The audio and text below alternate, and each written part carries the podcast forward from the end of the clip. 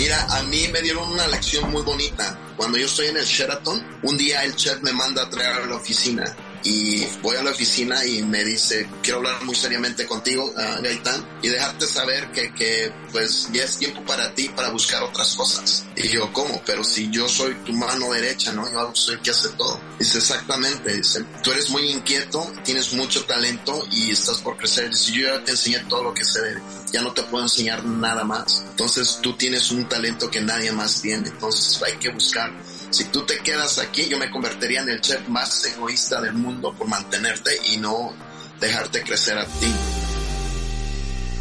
Este podcast es presentado por Bancoppel, el banco que quiero. 1954 millas dividen, pero también unen a nuestros dos países. Bienvenidos a Proyecto 1954, un podcast para hablar sobre la relación México-Estados Unidos. Conduce Enrique Perret.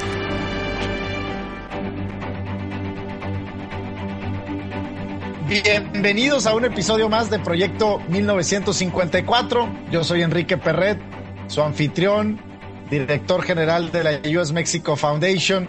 Y el día de hoy nos acompaña el chef Carlos Gaitán, Carlos, bienvenido. Gracias, Enrique. Aquí un placer estar ahí con, ustedes. No, al contrario, sabes, Carlos, hoy justo y, así como coincidencia, pero yo no creo en las coincidencias, apareció en mi teléfono una historia, ya ves que en, en los teléfonos te aparecen algunas memorias de fotografías que tomaste, y me apareció hoy justo eh, una fotografía que tomé en tu nuevo restaurante en el en octubre del 2019, justo hace que tres años. Estuve ahí con algunos amigos en el Suco y me apareció hoy, entonces, pues qué buena coincidencia platicar contigo y justo hace tres años tuve la oportunidad de conocerte en Chicago. El chef Carlos Gaitán, pues vaya, un, un rockstar de la comida mexicana en los Estados Unidos, principalmente en Chicago el primer chef mexicano en recibir una estrella Michelin o Michelin, pero el primer chef mexicano en recibir, pues este, vaya, esta estrella Michelin que es, pues vaya, el, el mayor, yo creo que reconocimiento que puede tener un chef en el mundo. En el 2013 fue eso, hace ya casi 10 años, chef. Pero cuéntanos primero, Carlos, de pues, cómo llegas a Chicago. A ver, tú eres de Guerrero, entiendo que de una ciudad que se llama Huitzuco. Bueno, yo nací en, en Huitzuco, Guerrero, y pues siempre crecí un niño muy inquieto, ¿no? Y pues a temprana edad yo estaba muy inquieto y quería, veía que no había mucho futuro en mi pueblo, o sea, no sentía que era mucho de dónde picar piedra ahí, ¿no? Entonces se me metió esa inquietud de, de, irme a los Estados Unidos, le pido permiso a mi mamá y a mi papá y en 1990 me voy a Estados Unidos, a Chicago, con un primo mío, y llego allá para estar lavando platos de la balosa y haciendo pizzas también. ¿En dónde fue tu primer trabajo, chef? Mi primer trabajo fue en el North Shore Sheraton, eh, que estaba en Northbrook, Illinois, eh, como a media, no, 45 minutos de la ciudad de Chicago. Sí, ahí fue donde inicié mi carrera. ¿Qué edad tenía, chef? Tenía 20 años. Y a ver, cuéntame una cosa, o sea, en Huitzuco, Guerrero, tu, idea era ser chef? O sea, el tema de la cocina lo traías desde casa, de tu familia, de tu mamá, o, el sueño nace ahora que estás en Estados Unidos? Pues mira, yo traía todo eso, ¿no? Porque desde pequeño, pues sí, estaba muy apegado a, mis, a mis raíces, a mis tradiciones de, de la familia. Eh, aprendo cómo cultivar ingredientes con mi abuelo, ¿no? Me llevaba a sembrar, a dar tierra, a cultivar eh, mi papá la cacería, mi mamá preparar alimentos, ¿no? De alguna manera también, pues si nos íbamos de cacería y, y sacrificábamos un animal en el primer día, pues mi papá me enseñaba cómo preservarlo por tres, cuatro días que nos quedábamos en el monte, ¿no? Entonces siempre fui muy involucrado en lo que era la gastronomía sin querer, queriendo. Eh, mi sueño era ser portero de los Pumas. O sea, ese era mi gran sueño, era muy deportista, muy dedicado. Eh, sí fui muy bueno en el deporte, jugaba todos los deportes porque no había muchas cosas que hacer en mi pueblo. Y yo creo que sobresalí mucho en voleibol y en, fútbol, pero yo creo que no fui ahí, sí yo no me amolé las la rodillas, simplemente pues no había quien me diera seguimiento, ¿no? Y sigues jugando ahí en Chicago. En Chicago, hay, vaya, pues hay muchísimas ligas y, entiendo que de las ligas más grandes de fútbol hispana, ¿no? De los niños. Tuve la oportunidad de vivir un año en Chicago y había unas ligas espectaculares de, de deportistas mexicanos. Sí, mira, se, se practica mucho el deporte aquí en Chicago.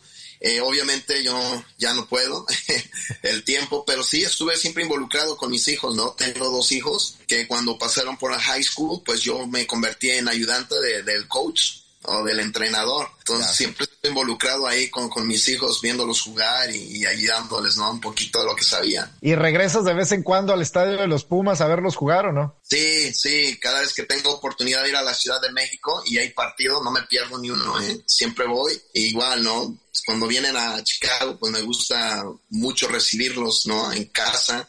O también soy muy aficionado de, del Chicago Fire, ¿no? De que es, que es el equipo de casa, entonces también los visito mucho. Oye, chef, una vez que, que, llegas a Estados Unidos, tienes tu primer trabajo, vaya, eh, lavando losas, lavando platos, eh, conectándote primero, pues primero con tus familiares, me, decías, un primo es el que te, te lleva a Chicago, pero luego, ¿cómo das el brinco? O sea, ¿cuál es la historia, pues, de trabajar en un, en un restaurante a tener tu propio restaurante Mexic, ¿verdad? Se llamaba el primer restaurante. Cuando yo llego a Chicago, había, no había líderes latinos muy, que estuvieran sonando, entonces eso como que no sonaba muy bien. Entonces yo le preguntaba a los chavos, o sea, con los que trabajaba, oye, ¿qué es, ¿qué es un American Dream para ustedes? Y todo el mundo me decía lo mismo, mira, yo, yo estoy viviendo el American Dream, tengo mi casa, tengo mi carro, mi familia, y lavando platos por 20 años. Y yo decía, wow, o sea, no, o sea, yo no quiero lavar platos por 20 años, ¿no? O sea, no, no se vale.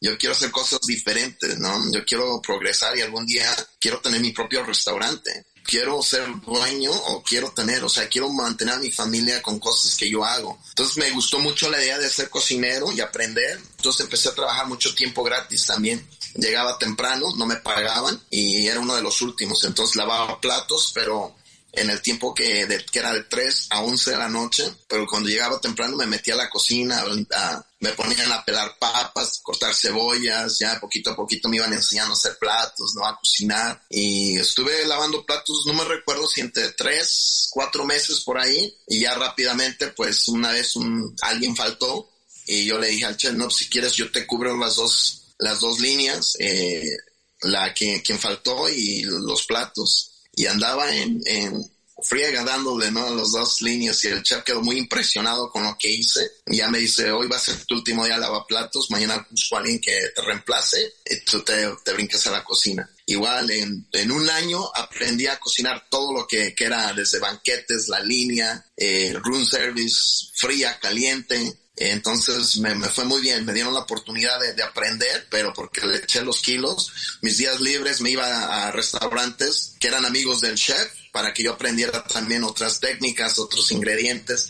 So, siempre fui muy inquieto en todos los ambientes, ¿no? Era, era, siempre era como que siempre quería ser el mejor, ¿no? Era un conflicto que tenía yo que quería ser muy diferente a todo mundo y el sueño de, abrir mi propio restaurante. Entonces fui cambiando, no cambié muchos restaurantes, trabajé en tres durante esos 17 años y la verdad pues a los 17 años en el 2008 abro las puertas de México por primera vez y fue, pues sí, fue un sacrificio muy grande. Nadie conocía a Carlos Gaitán, no tenía inversionistas, no tenía nada. Entonces todo eso lo había hecho yo. Tú llegas a Estados Unidos en el 91 y hasta el 2008, 17 años después, abres tu restaurante, Carlos. Dime una cosa, ¿el, idioma fue alguna restricción o alguna barrera para ti?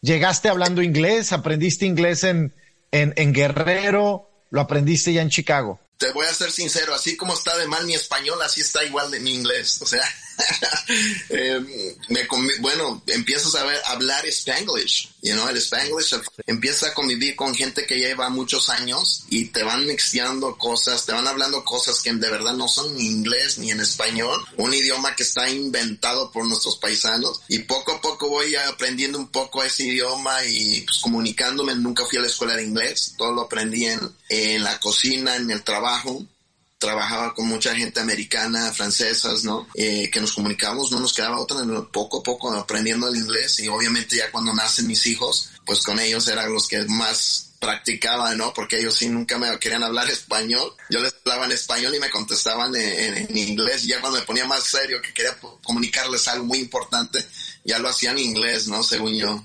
Oye, ¿tus hijos hablan español hoy, Carlos? Sí, los dos los metí a escuelas bilingües. Estudiaron en una escuela bilingüe ahí en la ciudad de Chicago. Eh, hablan, lo hablan muy bien, cada vez se defiende. Mi hija, la mayor, pues es la que mejor habla. Mi hijo, pues, era más flojito con el español, pero sí, sí lo habla muy bien también.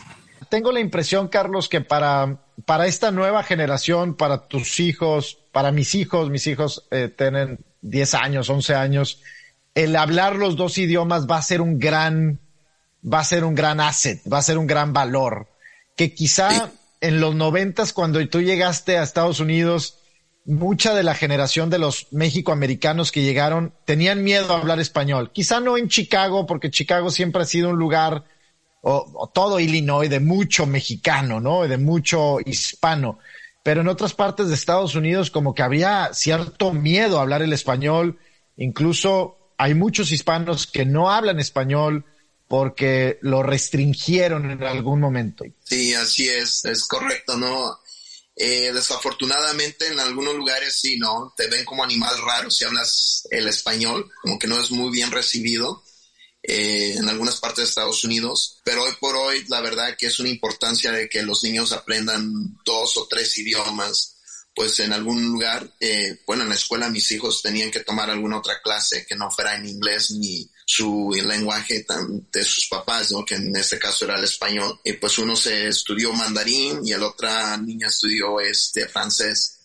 Entonces sí te hablan o te conocen por lo menos cositas básicas, ¿no? De otros idiomas. Oye, Carlos, cuéntame de, de la cultura del trabajo del mexicano y mexicano americano en, en la cocina, en los restaurantes. Siempre tenemos esta percepción que yo creo que probablemente es una realidad de que el trabajador hispano o el México americano es mucho más, eh, digamos, trabajador eh, en la hospitalidad de los Estados Unidos, restaurantes, hoteles, etcétera. Tú trabajas con muchos hispanos, supongo, desde que eras lavaplatos hasta hoy, que ya eres el jefe de la, de todo el restaurante. Sí, mira, afortunadamente, eh, Suco, eh, somos más de 100 en la familia y yo creo que el 98% somos hispanos, 95% tal vez este, mexicanos. Tengo la fortuna, la dicha, la bendición de que mucha gente quiere trabajar eh, conmigo y eso me ha ayudado bastante, ¿no? Muchos chicos jóvenes que quieren trabajar con el chef que ganó la estrella Michelin, sueñan en grande. Entonces eso es muy padrísimo, ¿no? Que, que la gente quiera trabajar contigo, gente que sabe de tu historia, ¿no? Y de repente pues quieren ser parte de esa historia tan importante, ¿no? Para un país, porque ellos saben que pues nosotros representamos a México, ¿no? Y eso es algo muy importante. Y aún así representamos también la ciudad de Chicago en Estados Unidos, porque Queremos ser una parte de este mundo gastronómico en la ciudad de Chicago que está creciendo muchísimo y estamos peleando por ser la capital gastronómica de, Estados Unidos. Oye, Carlos, ¿cómo, ¿cómo te sigues reconectando con México? Ahora, eh, si entiendo bien, Mexic era una combinación entre cocina mexicana y francesa, pero ahora Tzuco es mucho más volver a tus raíces, a tus raíces de guerrero, incluso todo el diseño del restaurante que me encantó, pues tiene mucho de esa, pues de, esa población o de ese, eh, de esa pequeña ciudad que es Huitzuco. ¿Cómo te sigue reconectando con México? Mira, eh, mi problema fue que cuando yo me voy a Estados Unidos, pues la verdad no conocía nada de México. Y la gastronomía que conocía era lo de que había en casa. O sea, yo no tenía la oportunidad de ir a la Ciudad de México, a, otras ciudades a, comer, a restaurantes, ¿no? Toda mi gastronomía era lo que aprendí con mi mamá, mi papá, mis tíos, mis abuelos, eh, cuando los visitamos en los ranchos y esos eran nuestros vacaciones, nuestros viajes. Entonces llego a Estados Unidos y encuentro un mundo muy diferente al mío, ¿no? Con ingredientes que nunca había visto en mi vida. Empiezo a manejar técnicas que no eran las que manejaba mi papá, mi mamá, no era una precisión más exacta, ¿no? Dentro de la gastronomía francesa y llega un punto en donde pues en realidad llegué a ser este, el chef de un restaurante francés y ahí aprendo todo, ¿no? O sea, todas las raíces de la gastronomía francesa y quería hacer un restaurante mexicano, pero yo decía, no, no sé cómo, o sea, no tengo la oportunidad, entonces con lo poquito conocimiento que tenía de la gastronomía, la gastronomía de mi mamá, de, de la familia, y con todos estos ingredientes técnicas franceses empiezo a hacer una revolución y ahí fui cuando convertí a, a pero siempre tenía esa ilusión de, de traer mi tierra, ¿no? De contar mis historias. Y entonces eh, cerramos Mexic en el 2018, 2019 regreso a Chicago con esta nueva idea, ya haber recorrido la República Mexicana, conocer todos sus ingredientes, sabores bien, entonces ya me sentí más como de abrir un restaurante y ahora sí eh, goloso, así muy apapachoso, ¿no? Que, te dé la bienvenida cuando te sientes, ¿no? Que estás en familia, porciones a compartir. Entonces, esa era, esa era mi gran ilusión de poner un restaurante como ese, ¿no? Tal cual como lo hacemos en casa. En, en y supongo que la decisión de cerrar el restaurante que, que recibió la estrella Michelin, pues debe ser todo un proceso emocional, chef el, decidir cerrar y arrancar de nuevo un nuevo restaurante. Pero, pero antes, antes de cerrar, tuviste que abrir el Mexic. ¿Cómo, cómo abriste el Mexic? ¿Tuviste inversionistas? Te, te, metiste, sacaste una línea de crédito o fueron básicamente tus ahorros? Eh, ¿Tuviste socios? ¿Cómo fue el Mexic, el proceso de abrir un restaurante? Mira, fue la verdad, fue eh, eh, el crédito que tenía y el poquito dinero ahorrado que tenía, compramos un edificio y fue, tuve la bendición de que un restaurante cerró y la verdad me regaló todo lo que quería agarrar. Entonces fui, agarré estufas, eh, freidoras, todo lo que necesitaba para ese restaurante, mesas, sillas, platos. Entonces me regalaron todo eso. Eso me ayudó bastante y me ahorré una la nota y la verdad que fue un impulso muy grande, ¿no? Para poder abrir Mexi, pero lo hice yo solo eh, con la bendición de allá arriba. Proyecto 1954, el podcast con Enrique Perret. Y ahora supongo que muchos de tus trabajadores, pues viendo tu ejemplo, pues también algunos de ellos a lo mejor deciden querer abrir su propio negocio, su propio restaurante eh, ¿cómo, ¿Cómo vives ese proceso, chef? O sea, a lo mejor tienes a alguien muy cercano que te es muy útil en tu cocina, en tu restaurante, pero es alguien que está pensando crecer y tener lo propio. ¿Cómo, cómo, cómo lidias con eso? Mira, a mí me dieron una lección muy bonita. Cuando yo estoy en el Sheraton, en el North Shore por cuatro años, un día el chef me manda a traer a la oficina y voy a la oficina y me dice, quiero hablar muy seriamente contigo, uh, Gaitán, y dejarte saber que, que pues ya es tiempo para ti para buscar otras cosas. Y yo, ¿cómo? Pero si yo soy tu mano derecha, ¿no? Yo soy el que hace todo. Dice, exactamente, dice, tú eres muy inquieto, tienes mucho talento y estás por crecer. Dice, yo ya te enseñé todo lo que sé, ya no te puedo enseñar nada más. Entonces tú tienes un talento que nadie más tiene. Entonces hay que buscar si tú te quedas aquí, yo me convertiría en el chef más egoísta del mundo por mantenerte y no dejarte crecer a ti. Una de las, la, un legado que yo quiero dejar con los chicos es enseñarles llegar a donde yo estoy y ponerles tarea a ellos de su propia tarea, de su propio tiempo, de su propia magia, de su propio talento, a que sean mejores que yo.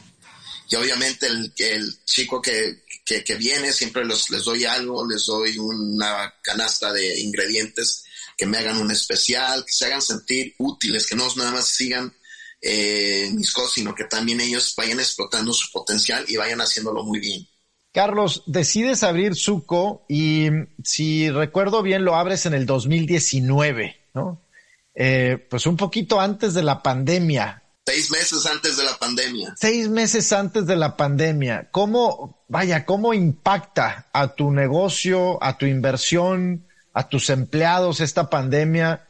¿Y qué, qué, qué hicieron para sobrevivir? Pues mira, eh, la verdad que fue un, un, un, reto muy grande. Obviamente eh, teníamos una inversión muy fuerte y obviamente pues no nos íbamos a quedar con las manos cruzadas, ¿no? O sea, yo siempre soy de esos de que nunca me voy a quedar quieto y siempre voy a buscar cómo solucionar las cosas.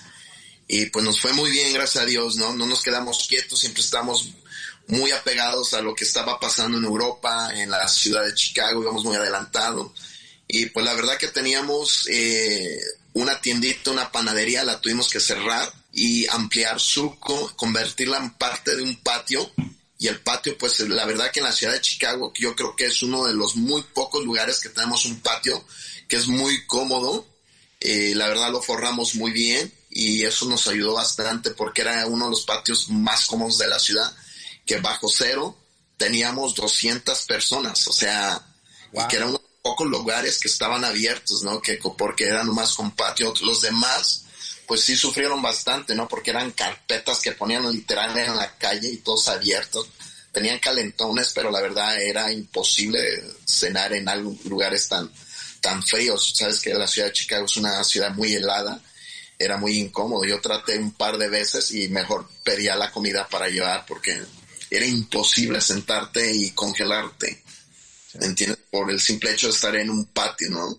Algunos de tus trabajadores regresaron a sus a sus lugares, salieron de Chicago y ya no, y ya no regresaron a la ciudad de Chicago después de la pandemia? Fue muy chistoso porque abro Suco y llegan todos los, los chicos que de escuela, que tienen todo esto, ¿no? Que es una educación eh, culinaria, ¿no? Quieren, eh, digamos, los fresitas de, de, la cocina, ¿no? Que quieren hacer cosas así con detalle. Viene la pandemia y todo el mundo se va. Y entonces empiezan a llegar estos chicos, ¿no? Estos digo, estos de rudos, ¿no? Que hechos de, sin, sin escuela, que no tienen papeles, ¿no? Y cositas así. Y llegan y pues quieren trabajar, ¿no? Y pues con ellos empiezo a, a, contratar uno por uno, uno por uno, hasta que lleno el equipo otra vez. Y abrimos con su, con este, eh, yo siempre hago bromas con ellos, ¿no? Digo, me los traje de la 26. La 26 es una cárcel que está en Chicago. Digo, fui ahí los tema los traje, ¿no? Eh, pero no, este es un grupo de batalla que es muy diferente, que están acostumbrados a, a dar todo, ¿no? Entonces, este, ahorita ya tengo una combinación porque, pues, este, va creciendo Suco, necesito más gente, ya es una combinación de chicos que van a la escuela, de chicos que están hechos como yo, ¿no? Que no fueron a la escuela. Y el grupo, pues, está muy fuerte, ¿no? Tengo de alguien que trabaja muy fuerte en la línea, muy rápido, y alguien que está decorando los platos, ¿no? Dedicándose tiempo y todo eso, ¿no? Entonces, cada, cada uno es muy importante tener ambos eh, dentro de una cocina, ¿no? Chef, cuéntame de, de, cuál es tu visión de la gastronomía mexicana en Estados Unidos. Creo que todos hemos visto un crecimiento espectacular, tanto en el reconocimiento de los americanos hacia la gastronomía mexicana, como el crecimiento de chefs como tú, eh, en, todo el, en todo el país estamos viendo el nacimiento de nuevos restaurantes mexicanos tradicionales con raíces realmente mexicanas. ¿Qué, ¿Qué representa la gastronomía mexicana para Estados Unidos hoy en día?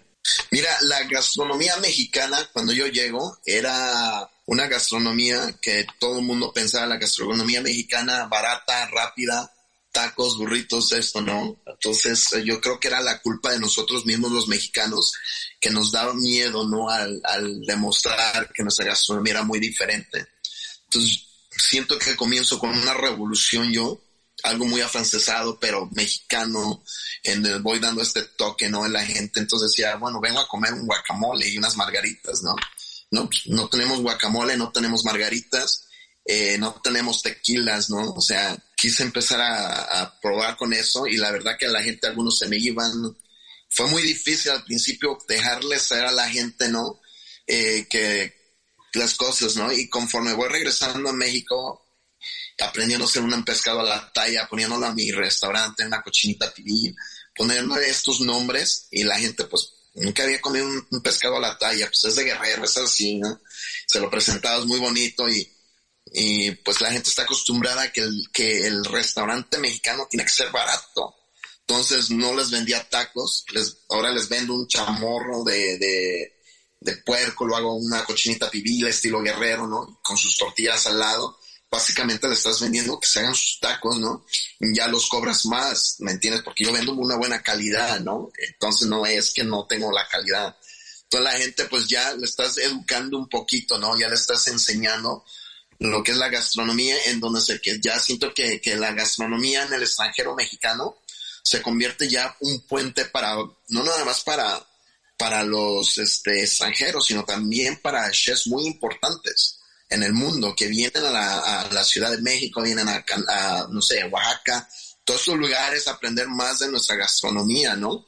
Y viajas por el mundo y verás en tres estrellas Michelin que alguien tiene un mole, tiene algo con hoja santa, ¿me entiendes? Tienen cosas que son muy mexicanas. Un taquito es, wow, qué impresionante, ¿no? la, la, la, penetración de esa, de esa cultura mexicana, pues vaya, lo estamos viendo en todo, pero me parece que la gastronomía es en particular algo, algo muy especial, ¿no? Porque la, la comida y la, la mesa, ¿no? Y tú seguramente lo vives en tu restaurante, pues al final del día une a las personas, ¿no? Las conversaciones que se dan en torno a ese chamorro con tortillas debe ser espectacular. ¿Cuál es el platillo del que más estás orgulloso, Carlos, hoy? Yo creo que del chamorro, ¿no? Eh, bueno, tengo muchos, la verdad, muchos, pero el chamorro es muy especial eh, porque un día llego a casa de mi mamá, tu casa ahí cuando gustas en Huitzuco, y yo le digo, madre, este, invita a mis, a mis hermanos para que yo venga, voy a cocinar hoy y que coman en la cena. Sí, hijo, claro. Entonces preparé la clásica cochinita pibil que me enseñaron ¿no? en la Riviera Maya, los maestros y todo. Y me quedó espectacular. Yo siempre pienso que le pongo ingredientes extra, ¿no? Para elevarlo.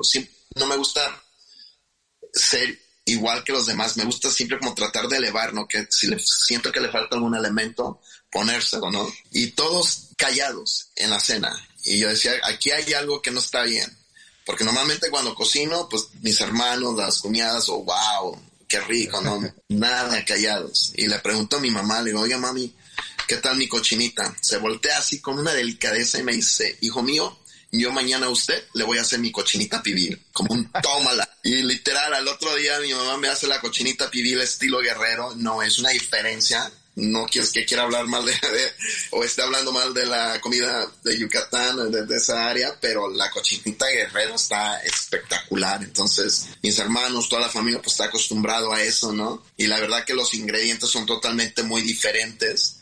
De hoja, de, usas hoja de aguacate, chile guajillo, vinagre de piña hecho en casa, comino, ajo, almendras. Es un, haz de cuenta, un adobo muy delicioso y la verdad que está espectacular, ¿no? Y lo cocinas igual envuelto en sus hojas de plátano, pum, y queda, queda delicioso. Entonces es uno de los platillos que más se venden en Chicago ahorita. ¿Qué sigue? ¿Qué sigue, Carlos, para ti? ¿Qué sigue, chef? Eh, eh, entiendo que, vaya, pues después de la pandemia supongo que te estás reestructurando, pero pero ¿qué, ¿qué, ideas están en la mente hoy de, del chef Carlos Gaitán para lo que sigue? Pues mira, ahorita estamos por abrir una escuela de gastronomía en El Paso, Texas, este, con un grupo de chefs muy talentosos como Miquel Alonso y este Jonathan Gómez Luna. Eh, estoy con, por abrir también en el 2024, en marzo, un proyecto que Disney me está dando un proyecto de 20 años, quieren que sea su imagen mexicana, que habrá tres Vamos a comenzar con esos tres restaurantes en Anaheim, en California. Entonces vamos a estar con ellos, estamos invirtiendo en otros restaurantes, eh, muy precisamente para que nuestro talento vaya subiendo. Ya no sería yo el chef, pero sí estamos invirtiendo para abrir estos restaurantes y estar dándoselo a estos chicos que están muy inquietos en seguir creciendo, ¿me entiendes? Entonces, eh, principios del siguiente año abriremos uno en donde solamente ya no tendría que yo estar involucrado, dejaremos que los chicos eh, brillen por sí mismos. Pues aquí en, aquí en Washington DC yo sigo insistiendo en que nos hace falta un buen restaurante mexicano, así es que este, ojalá y pongan sus ojos por acá. O sea, vamos a verlo, vamos a verlo, ojalá salgan oportunidades. Chef Carlos Gaitán, te agradezco de verdad infinitamente tu tiempo. Eh, tengo que regresar a Chicago y a echarme ese buen chamorro pronto contigo ahí en el Suco. A todos los que nos escuchan, eh, pues sigamos al chef Carlos Gaitán. ¿Tienes, ¿tienes redes sociales? ¿Hay, hay algo donde te podamos seguir? Claro, estoy en Instagram y en Facebook como el chef Carlos Gaitán. Ahí me pueden encontrar este, y seguir. ahí está, hacemos cosas muy interesantes. Acabamos de llegar de Mérida, dimos un tour muy padrísimo de la gastronomía de Mérida, de la cocina de fuego, ¿no? De leña. Entonces por ahí un par de, de eh, videos muy interesantes que siempre es muy bueno no regresar a nuestras raíces y aprender de todo eso, ¿no? Oye, chef, déjame te pregunto, porque en el 2026 México, Estados Unidos y Canadá van a tener la Copa del Mundo, ¿no? Y eso, ahora que me dices que eres, entiendo que Chicago no va a ser una de las ciudades que va a recibir, desgraciadamente, no sé si fue por el estadio o por qué, creo que el, el estadio más cercano va a ser el de Kansas City, pero, pero hay algo que crees y, y a lo mejor es una recomendación tuya hacia, hacia los gobiernos o hacia los empresarios o qué deberíamos de estar haciendo frente al 2026 para conectar más a nuestros países, a nuestras culturas? Pues yo creo que sí, mira, eh, una de las cosas que estamos haciendo trabajando con, con, el gobierno cercano de ambos países, ¿no? Acabo de, de invitar a la mayor de Chicago, fuimos a la Ciudad de México a presumirle mi México bonito, ¿me entiendes? Le dimos un tour gastronómico que se enamore de nuestra ciudad, ¿no? De las oportunidades, que conozcan nuestra, nuestras culturas por sus propios ojos, nuestras raíz de nuestra gastronomía, ¿no? Y yo creo que eso es muy importante, ¿no? Que tengan esa, ese amor, que ya conocen nuestras raíces y ya conocen lo importante que somos nosotros para la ciudad de Chicago también, ¿no? Que queremos traer nuestras ciudades. Estamos conectando, ¿no? Uh, Chicago es una compañía pues que está enseñando lo que es México, ¿no? Y, queremos, queremos esa libertad, ¿no? De, de, de que nos conozca la gente, que nos den oportunidades, ¿no? De seguir creciendo. Qué, qué importante es, es, conectar, qué importante es mostrar nuestra cultura en casa a los, a los extranjeros. Yo no, no conozco a, algún, a un americano que haya ido a México y que no haya regresado queriendo quedarse, ¿no? Es el principal poder que tenemos eh, en, en México, este soft power, eh, esta cultura, la gastronomía, las artes, etcétera. Pues, chef, otra vez agradecerte, te veo te veo trabajando, te veo en la cocina, te veo con tu, con tu eh, delantal. Y bueno, me, da, me da mucho gusto verte. Eh, saludos, saludos de verdad a toda tu gente, a todos los trabajadores mexicoamericanos que tienes. Y, y espero nos veamos pronto. Te mando un abrazo. Dale, Enrique, un placer. Ok, muchísimas gracias por la invitación. Te, te esperamos en Suco. Gracias. En la relación quizá más compleja entre dos países, encontraremos temas de talento, comercio, seguridad, finanzas, energía, frontera, migración. Esto es Proyecto 1954, el podcast. Este podcast fue presentado por Bancoppel, el banco que quiero.